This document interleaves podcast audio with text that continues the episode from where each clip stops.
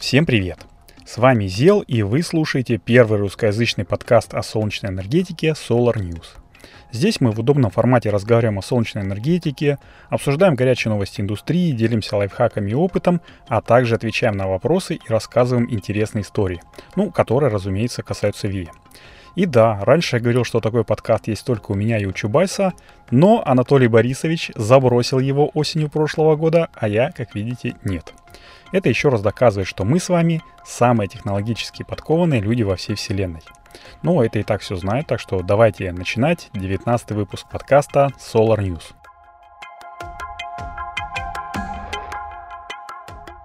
Уже почти традиционно сообщаю, что этот выпуск будет дайджестом патронкаста за июль. Но если в прошлый раз новость, э, сюрприз, такая блиц новость была одна, то сегодня их будет коротеньких, но две. И из-за этого немножечко сокращу патронкастовские новости, но не в ущерб смыслу, конечно же. Кто не знает, Патронкаст — это коротенькие, в среднем на 5-10 минут, еженедельные подкасты о новостях солнечной энергетики, которые первыми слушают наши патроны. Это те люди, которые поддерживают проект Solar News на сервисе Patreon по адресу patreon.com solarnews. Если вы не зарегистрированы, то сделать это стало еще легче, ведь Patreon перевели на русский. Ура! И нажав на кнопочку «Поддержать», нужно лишь выбрать один из уровней поддержки. От «Большое спасибо» до «Большущее спасибо». И система сама каждый месяц автоматически будет списывать с вашей карты, ну или счета PayPal, определенную сумму денег, э, ну, которая, в принципе, является небольшой, минимальная равна примерно чашечке капучино. А, я буду безумно благодарен и, конечно же, в долгу не останусь, потому что для патронов у нас есть специальные плюшечки. Также поддержать проект можно, ну, безвозмездно, что называется, просто рассказав о нем друзьям.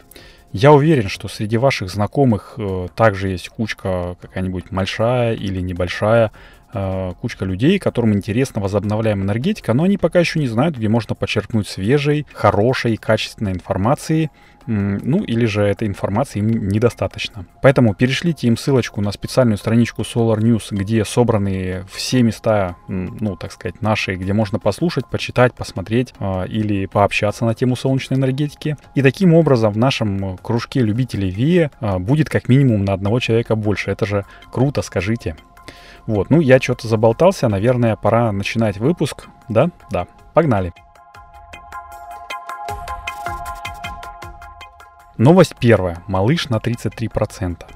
Тут наверняка собрались люди, которые живут не только сегодняшним днем, но и строят какие-то планы на будущее, мечтают, ставят себе цели. Я, в общем-то, и сам такой. И вот франко-канадская исследовательская группа, которая возглавляется профессором Шербургского университета, решила перепрыгнуть планку КПД концентрированных солнечных элементов для микросэс, э, который равняется 33%.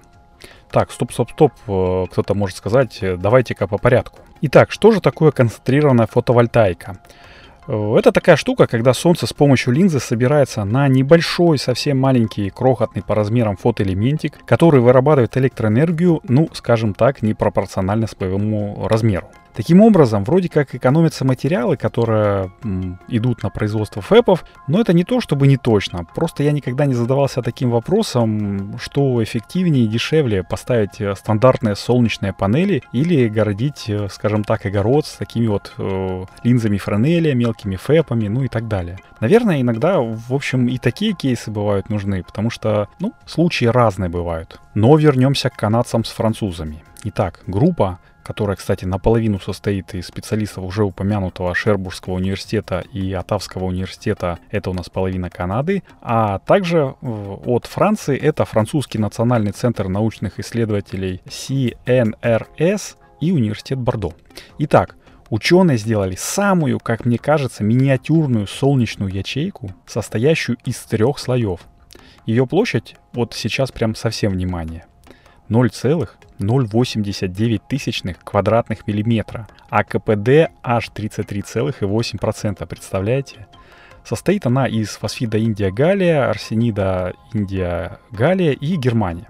Это так называемые ячейки третьей и пятой группы, которые названы так из-за материалов, э, которые в них использованы. И скажу я вам, их производство и, в общем-то, такое правильное, комфортное использование – это те еще гигантские деньги и гигантские проблемы. Э, потому позволить себе такие элементы могут э, лишь очень крупные компании с большим финансированием, э, зачастую государственные. Это я сейчас там про всякие аэрокосмические агентства.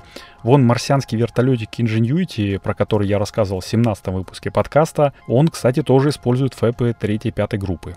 Ну и спутники, там всякие псевдоспутники, которыми уже там чуть ли не всю Землю облепили.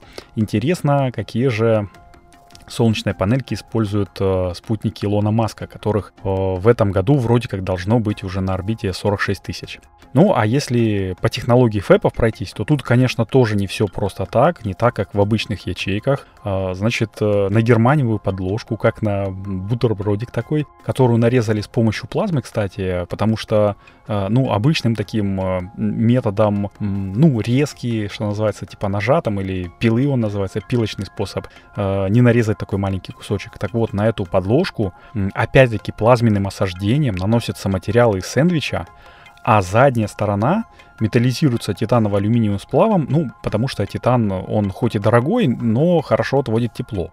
Потому что КПД 33,8% достигается, когда на ФЭПе концентрация солнц, э, ну, равняется 584. Ну, соответственно, солнце. Это такой, я не знаю, чуть ли не плазменный, э, плазменная температура там должна быть. Ну и напоследок там э, наносится антибликовое покрытие, да-да, вы не ослышались. Антибликовое покрытие для ФЭПа, который даже не видно. Ведь если вот этот вот лучик солнца, про который я говорил, э, будем так ласково называть этого убийцу всего живого, отразится от ФЭПа, он при таких размерах отразится полностью, а это означает, что КПД равняется нулю со всеми вытекающими, вот. Но есть и обратное, и, что немаловажно, приятные примеры такой вот интересной интегрированной фотовольтайки. И тут мы плавно переходим к новости номер два. Тесла с солнечной крышей. Илон Иванович Маск, ну не Иванович, конечно, но мне просто приятно и удобно так его называть, извините. Так вот, э, это очень не, неоднозначная такая личность. Для кого-то это одиозная личность, для кого-то гениальная. И вот гений Маска подсказал ему, что можно же интегрировать друг в друга два его бизнеса, которые и так уже связаны э, между собой, э, ну, интегрировать еще больше. И вот компания Tesla запатентовала к своему пикапу Cybertruck крышу из солнечных элементов, таким образом еще больше сдружив его с проектом Solar Roof. И да, именно из элементов, а не просто прикрутив солнечную панельку, как э, планируют тут делать всякие энтузиасты и DIY-щики. Исходя из текста и пояснительных эскизов к патенту WO 2021-10-2174, ну извините, такое название патента, Крышка багажника может представлять из себя что-то типа ролетной шторы и скручиваться внутрь пространства между кабиной и багажником. Ну, это, в общем-то, один из стандартных вариантов э, комплектовки машины и уж точно не новость для США.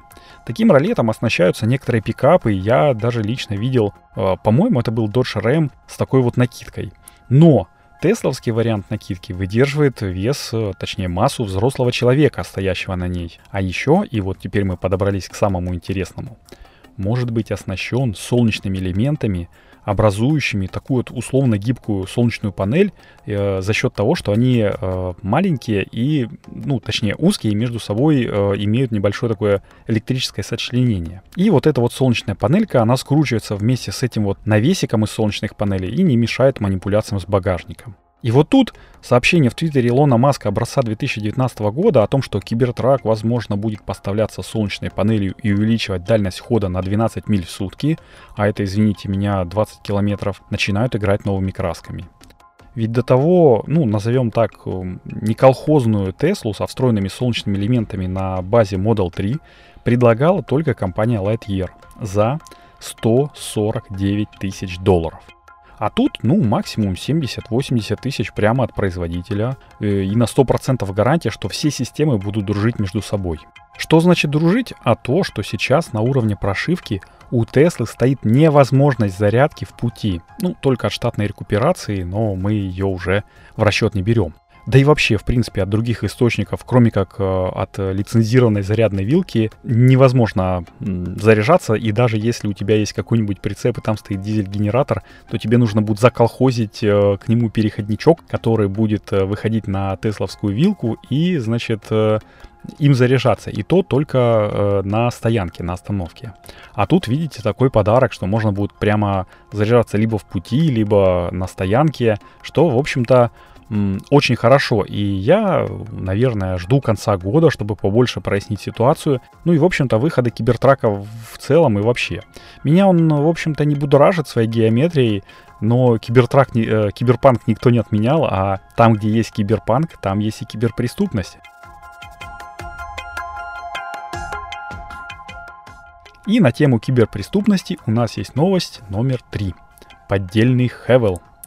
Пока Tesla выкатывала свои патенты на солнечные крыши для машин, наше все, или российская корпорация добра, как я ее называю, Хевел, конечно же, объявили, что нашли своего брата-близнеца. В сети по адресу с белорусским доменом Buy завелся еще один, э, ну точнее не еще один, а просто полный аналог российского сайта Хевела. На белорусском рынке, видать, компания представлена плохо, и этот пробел решили закрыть какие-то предприимчивые ребята, которые полностью скопировали сайт, продукты, описание и цены. И я даже ради эксперимента зашел на него, и уже на 19 июля ГК Хевел, ну, вероятно, начали работу по закрытию, потому что главную страницу уже было не прочитать на русском языке, оно перекидывало на английскую версию, хотя описание продуктов и все остальные страницы все-таки на русском были – Второе отличие это то, что при добавлении продукта в корзину она оказывалась пуста. Причем в описании товаров с ценами можно было зайти, э, но только с главной английской страницы. А если переходишь с русских страниц, то была такая плашечка «Запросить информацию», ну, вместо цены.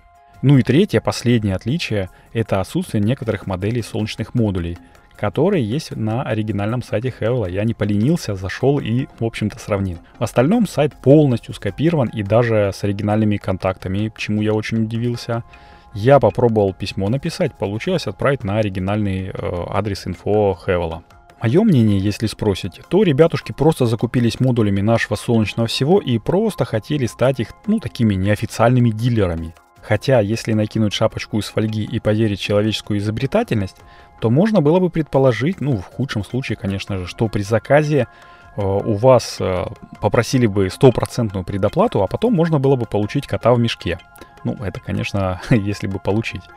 В лучшем случае, э, таком самом продвинутом, и тут шапочка из фольги еще более толстая, ребята нашли завод, где эти хевловские модули производят, и закупились там ну и просто планировали продавать с меньшей наценкой, чем Хевел, а может быть даже и с той наценкой, просто в обход э, компании и тем самым лишая ее прибыли. В любом случае, сайт уже закрыт, вся информация стерта, что, наверное, неплохо, потому что в случае с чего, ну, например, ребята там торговали бы поддельными или некачественными модулями, предъявить было бы некому. Ну и это в лучшем случае, если бы модули были просто некачественными.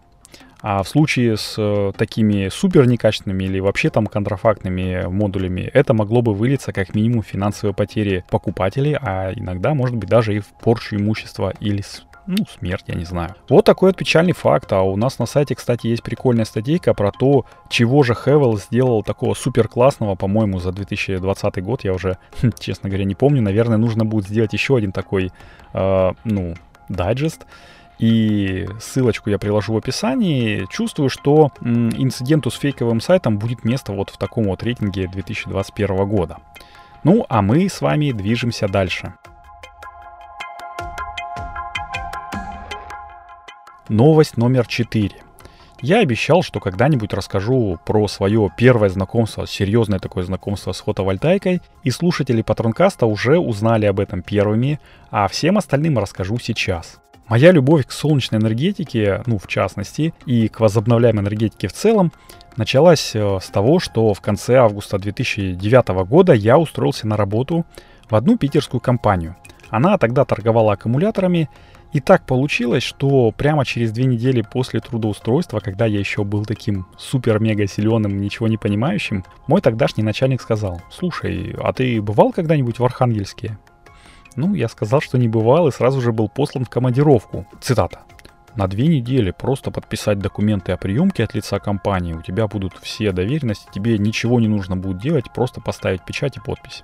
Закрываю воздушные кавычки. Так вот я случайно попал в канадско-российский проект по замене радиоизотопных термоэлектрогенераторов, сокращенно ретегов, э, на ВИ-объекты. Проходил этот проект на Северном морском пути. В качестве источников питания для круглогодичной навигации он очень крутой, этот проект, очень дорогой, долгосрочный, в общем, там работай, не переработай. Наша компания, как оказалось, участвовала в конкурсе, пока я трудоустраивался. Э, выиграла один из объектов. Э, он находился в проливе Вилькицкого. Если что, это мыс Челюскин. Э, если даже это название вам ничего не говорит, то это самая северная материковая часть Евразии. Этот пролив Вилькицкого отделяет Карское море от моря Лаптевых. Но из-за очень классное такое место, я очень туда хотел попасть, но из-за вот долгих конкурсных процедур, там долгих сборов, заказчик поменял место, и мы в итоге поехали в устье Енисея. Ну, это, несомненно, немножко южнее Челюскина, намного южнее, но все равно за Северным полярным кругом. А, так что я себя могу смело считать полярником. Северный полярный круг я пересекал тогда не единожды. Побывал в четырех морях, Карском, Баренцевом, Белом, Печорском. В общем, все очень клево, весело и задорно. Но давайте вернемся к поездке. Как оказалось, мы выиграли конкурс абсолютно случайно э, таким вот с решением, которое было очень сырым и потом еще доработа, э, дорабатывалось в том числе и на корабле, когда мы шли из Архангельска уже в сторону поселка Диксон. А Диксон это тоже самый такой северный поселок. Точнее, это самый северный аэропорт, потому что в Диксоне есть аэропорт. Там такая небольшая взлетная, взлетно-посадочная полоса, которая находится на острове. Сам поселок находится на материке, а аэропорт на, на острове, который, ну, в такой вот пешей доступности, что называется. Вот, сам навигационный объект, который мы строили, состоял из светодиодного фонаря, вспомогательного источника питания в виде 6 60-ваттных солнечных панелей, никель-кадмиевой аккумуляторной батареи 24 вольта 600 ампер часов. Там был такой защищенный всепогодный ящик, что мама не горюй, там подогрев, обдув, короче, все э, очень серьезно сделано. И основным источником питания был 500-ваттный вертикально ориентированный ветрогенератор – и вот с этим генератором как раз и случилась самая такая интересная и курьезная история. Дело в том, что изначально этот ветрогенератор, ну, если что, это виндротор Болотова, ну, кто погуглил, тот поймет. А, так вот, этот ветрогенератор проектировался для казахских степей, и в руководстве по эксплуатации у него был раздел фундаментной работы. Это такое гордое название. Но, в общем-то, он состоял из нескольких предложений, и вся суть этого раздела сводилась к тому, что выкопайте у каждой из четырех опор ветрогенератора яму с габаритами 40 на 40 на 30 сантиметров, залейте бетоном, установите шпильки и к этим шпилькам крепите лапы ног. Хоба! 30 сантиметров в глубину, блин, это даже, ну, не, гру- не глубина оттаивания вечной мерзлоты. А это означает, что ставить объект мы должны были в болоте, но об этом мы уже знали, конечно же, попозже. И никто из лотс-команды, включая руководителя лотс-команды, ну, не верил, что мы что-нибудь, э, хоть что-нибудь, точнее, можем, сможем сделать. Но мы с коллегой Петрухой, с которым сдружились э, в этой поездке и потом еще черт знает куда ездили вместе, не растерялись, и благодаря нашему завхозу Владимиру Петровичу Чижикову я всегда буду с теплотой его вспоминать. Так вот, э, Владимир Петрович перебделал немножко с цементом, он докинул цемент М400, так он еще и в два раза больше мешков положил. И вот благодаря Владимиру Петровичу э, мы смогли сделать фундамент глубиной ну, чуть менее полутора метров э, для всех четырех ног. Там было еще куча м, камней, э, куча такого вот. Короче, получился очень добротный и очень хороший фундамент. Плюс мы его еще усилили там такая была несущая рама, мы эту раму усилили плавняком, камнями, там в итоге, в общем, у нас э, и целом заняла работа 10 дней. И это, в общем, очень неплохо. Но, правда, в этом году нам не повезло. Как раз, когда нам оставалось только запустить фонарь, там, ну, позакрывать оборудование, все, сдать, убрать, там, э, сдать объект с условно соседнего судна, которое находилось там, по-моему, в 100 километрах от нас, подали сигнал бедствия и мы полетели им навстречу, ну, точнее, на выручку. Оказалось, что у того корабля полетел дизельный агрегат, и мы застряли у них там на ремонт еще на две недели. А когда уже собирали, ну, все сделали, там собирались двигаться в обратный путь, там, в общем-то, резко начал вставать лед, там где-то за несколько дней, И э, из-за ледовой обстановки мы не смогли попасть на берег. В общем, там мы немножко раскачались, там поехали. А, мы ждали морковку. Это ледокол. Мы ждали ледокола, и когда уже подходили к нашему объекту, не смогли встать на берег, там торосы там были, в общем, капитана мы просили под нашу ответственность, конечно, нас высадить, ну, мы говорим там, дайте мы хоть заберем инструмент, он говорит, не-не-не, не могу взять на себя такой грех, в следующем году все заберете со следующей экспедицией. Так что нам пришлось возвращаться на следующий год. Ну, в общем и целом, э, командировка, эта командировка заняла у меня два с половиной месяца, и я тогда дико влюбился и в Арктику, и в возобновляемую энергетику. Но так как с малой ветроэнергетикой у нас в регионе, ну, скажем так, не очень, а также из-за того, что солнце более прогнозируемо, чем ветер, я продолжил углублять свои знания именно по Солнцу. Ну а объект мы сдали в следующем году, там пробыв на точке около трех часов. А, в общей сложности реально две недели заняло, занял поход, потому что туда ехать на корабле неделю и неделю обратно мы сели на попутный корабль, который ехал в обратную сторону. И вот начальник лодс команды, а это командир экспедиции на секундочку, даже особо отметил, что мы первые, кто убрал за собой так тщательно потому что в условиях вечной мерзлоты мусор особенно долго сохраняется, и загаживать Арктику, ну, это последнее дело, как-то так. Поэтому, думаю, Greenpeace мной бы гордился. Вот, а еще директор мне обещал э, выписать значок за дальний поход в честь успешного закрытия проекта, я его жду уже, получается, больше 11 лет. А мы переходим к новости номер 5. Коротенький факт про солнечную энергетику и про то, что Китай, в общем-то, рулит. Я недавно наткнулся на картинку от Европейской ассоциации солнечной энергетики Solar Power Europe. Ну, ссылку я на нее приложу в описании, потому что саму картинку не могу приложить. Что в 2020 году лидером по установленной мощности солнечной э, электрогенерации, ну, по установке солнечных электростанций был кто? Как вы думаете? Правильно, Китай. А знаете, сколько у него было введено в строй в прошлом году? Я сейчас скажу. Внимание, э, как говорил Задорнов, наберите воздух в грудь. 253 гигаватта. Вы только вдумайтесь в эти цифры. Для сравнения, это больше, чем у трех последующих лидеров США, внезапно Индии и традиционно Германии.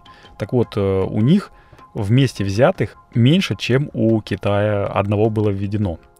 У этих стран суммарно установлено 194 киловатт, э, гигаватта у трех, э, три, второго, третьего, четвертого места, в общем. И это тоже впечатляет. Ведь если взять первую тройку, это Китай, США и Индия, то получается, что к 2025 году установленная мощность составит 1019 гигаватт, а это на секундочку 1 тераватт. Или столько же, сколько если бы мы взяли просто объемы всей энергоструктуры э, единого Евроазиатского экономического союза. Ну а про установленную мощность э, российских СЭС и уж тем более про планы нашего правительства по вводу новых мощностей я вообще молчу. В период с 2020 по 2024 год планируется ввести, барабанная дробь, 1 гигаватт солнечных электростанций. Ну точнее 1,073 гигаватта, но это уже не решает особо проблемы. Это, конечно, без учета частных, но давайте будем честными. Как правительство стимулирует участников? Правильно, никак. Не мешает им, как э, мешало раньше, ну и ладно. А еще это прозвучит забавно, но буквально позавчера э, мне прилетел рейтинг Greenpeace по открытости регионов э, России к зеленому курсу. Это такое видение Greenpeace мер, которые необходимо предпринять, чтобы Россия соответствовала целям Парижского соглашения по климату, к которому она, между прочим, присоединилась в 2019 году. И знаете что? Моя родная Ленинградская область занимает в этом рейтинге второе место из 27, а Санкт-Петербург, как это ни странно, э, только 18. Видать, э, в области более прогрессивные мужики сидят. И есть в этом документе несколько абзацев, да что абзацев, там несколько страниц, в общем-то, про солнечную энергетику России. В общем, странно было бы, если бы было без нее в Гринписе, да? А, и вот, например, цитата. Что касается солнечной энергетики, то уровень инсоляции в средней полосе России является куда более высоким, чем во многих странах Европы с развитым рынком солнечной энергетики. Например, в Германии и Великобритании. И, кстати, да, действительно, в Германии более высокий процент солнечных крыш, но там э, не во всех регионах больше инсоляция, чем у нас. Дальше, ВИА также все более экономически оправдывает себя. Согласно расчетам экспертов, за последние десятилетия стоимость производства 1 кВт-час электроэнергии с помощью солнечных панелей в мире снизилась в 10 раз. Конец цитаты. А еще отрадно, что некоторые регионы уже разрабатывают и внедряют собственные стратегии по развитию энергетики с учетом повышения доли ВИА в энергобалансе. И среди них такие Республика Ингушетия, Удмуртская республика, Краснодарский край, Белгородская область, Сахалинская область, Ульяновская область, Ненецкий автономный округ, Ханты-Мансийский автономный округ. Если вы кто-нибудь из этих регионов, то я вас искренне поздравляю. Ваше правительство заботится о вашем будущем.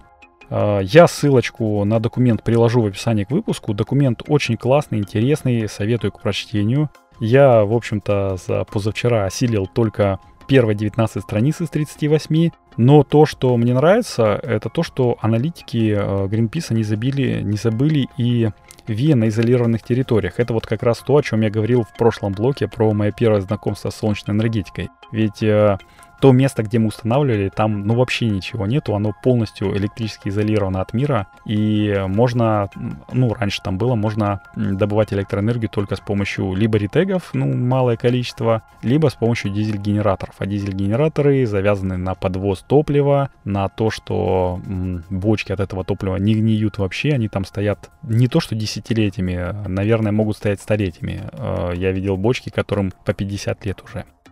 Вот такие дела. И последняя на сегодня новость, супер короткая новость, цитата. А, это Сбер будет активно развивать зеленую энергетику вместе с РВ. Итак, Сбербанк стал новым членом Ассоциации развития возобновляемой энергетики России, сокращенно РВ. Решение о вступлении Сбера в состав РВ принято Президиумом Ассоциации. И это произошло 5 июля. Что-то мне подсказывает, что ребята из Сбера долго ждали, там ждали не дождались буквально, пока у них будет ребрендинг, там новая кровь, все такое. Все-таки после ребрендинга группа Сбер стала, ну что ли, более молодежной, прогрессивной. Короче, сегодня Сбер – это крупнейший банк России, который активно руководствуется своей деятельности ESG принципами. Это экология, социальное и корпоративное управление. И способствует э, достижению России целей устойчивого развития. Как оказалось, объем финансирования Сбером проекта в области ВИА уже превысил 74 миллиарда рублей. В наших планах совместное с РВ э, развитие зеленой генерации, чтобы использование зеленой энергии стало нормой для российской экономики и снижало ее негативное влияние на природу. Это общемировой тренд, отметил Александр Ведяхин, первый заместитель председателя правления Сбербанка. Но чего он не сказал, это то, что э, ну, там у них будет господдержка и немалые дивиденды отложения сегодня, которые в принципе уже можно ощущать в первые два года. Я об этом говорил там в очередном выпуске Патронкаста, но это знают только наши патроны. Вот, по словам директора РВ Алексея Жихарева, совместная работа со Сбером позволит внести большой вклад в развитие зеленого финансирования в России и популяризации развития ВИА на отечественном рынке. Наше сотрудничество внесет безусловный вклад не только в реализацию проектов на оптовом рынке электроэнергии, но также даст дополнительный стимул развитию розничного сегмента, в том числе микрогенерации. В рамках процесса климатической трансформации экономики и адаптации к сценарию низкоуглеродного развития возобновляемой энергетики может сыграть ключевую роль для многих регионов России. Для многих из них проекты ВИА-генерации уже стали ведущим трендом. Ну, это то, опять, э, что говорил э, Greenpeace, отметил вот Алексей Жихарев. Лично я для себя, как частника, вот из этой новости подчеркнул то, что Возможно, будет развиваться зеленые кредиты, как это было, например, в соседней Украине, если я не ошибаюсь, где-то начиная с 2013 года. А также то, что будут выпускаться еще больше зеленых облигаций и торговаться на бирже VE-компании. Это здорово поможет им с инвестированием, и я уже говорил в, патронкасте, там, в прошлом выпуске дайджеста, что очень жду, когда уже, наконец, э, простому смертному можно будет купить кусочек Хевела. Я, честно, отложу там какую-нибудь сумму и куплю несколько акций. Я в ближайших выпусках подкаста хотел бы немножечко повертеть в руках, там проанализировать ситуацию с зелеными облигациями и кредитами, которые уже есть на сегодняшний момент. Я тут э, немножечко в РБК там закинул удочки. Но если вам также эта тема интересна или вы в ней эксперт, свяжитесь, пожалуйста, со мной. Напишите комментарий к этому выпуску на сайте Solar News. У нас там специальный раздел с подкастами есть. Я обязательно с вами свяжусь. Очень бы хотелось поговорить на эту тему. Но на сегодня это все. Таким был 19 выпуск подкаста Solar News. Напоминаю, что это был июльский дайджест Патронкаста. Подготовил и провел его для вас я, Зел. А еще я еще раз хотел бы поблагодарить э, патронов проекта Solar News, а именно Кевина, Игоря Барбарина и присоединившегося к нам в этом месяце Владимира Головина. Ребята, вы лучшие, и я никогда не перестану говорить об этом и о том, что слушатели Патронкаста и подкаста Solar News самые прогрессивные, самые технически подкованные люди во всей вселенной, ну а за пределами нашей вселенной мы пока что не знаем. Как я уже говорил, присоединиться к нашему пока еще молодому клубу и любителей возобновляемой энергетики можно по адресу patreon.com solarnews, одним словом. А поддержать проект другими способами можно, поделившись ссылочкой на спецстраничку с другом, а там он сам уже выберет, как ему лучше получать информацию о солнечной энергетике, читать ли ее на сайте, слушать ли в подкастах или смотреть э, быстрые ссылки в соцсетях. Ну, лично мне больше нравится Telegram, кто-то топит за Facebook, а мало ли кому вдруг одноклассники ближе. Ну, мы и для таких людей сделали специальную страничку. В общем, подписывайтесь сами, рекомендуйте друзьям и напоследок хотел бы попросить вас оценить этот подкаст в Apple подкастах, в Google подкастах там, или в Яндекс Музыке, короче, в той сети, где вы сами его слушаете. Поставьте нужное, по вашему мнению, количество звездочек, лайк, там, сердечко, колокольчик, э, как-то еще там говорят. Это, в общем-то, не займет много времени, но дико поможет подкасту приехать в уши тех, кто уже слушает подкасты, уже любит возобновляемую энергетику, но еще пока не знает про Solar News. А за отзыв вообще э, отдельный респект еще от меня.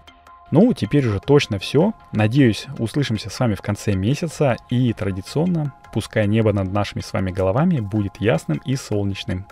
С вами был Зел. Всем пока!